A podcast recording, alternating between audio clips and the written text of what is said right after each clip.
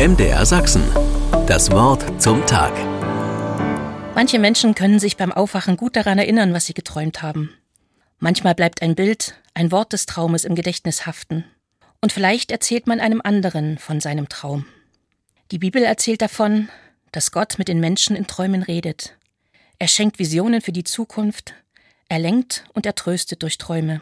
Nicht selten ist ein Traum auch eine Botschaft Gottes. Und diese wird ernst genommen. Manchmal spricht Gott glasklar.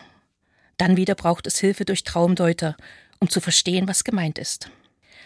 Was bedeutet es zum Beispiel, wenn im Traum erst sieben fette Kühe aus dem Nil steigen und dann sieben magere?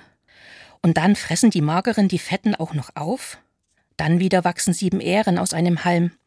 Und daneben stehen sieben versenkte Ähren.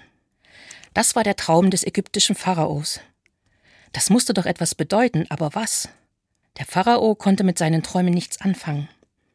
Auch seine Ratgeber waren diesmal ratlos. So musste Josef helfen, ein gefangener Hebräer. Ein Mundschenk des Pharaos erinnert sich an ihn. Seine Deutung klingt plausibel.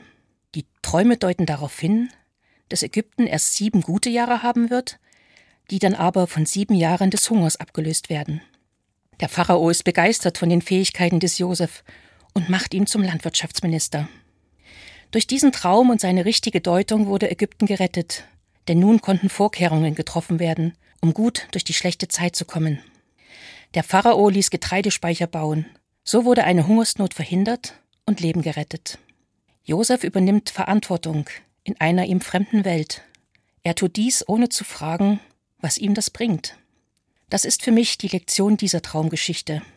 Ich bin aufgerufen, meinen Teil beizutragen, dass diese Welt ein wenig freundlicher ist. MDR Sachsen. Das Wort zum Tag.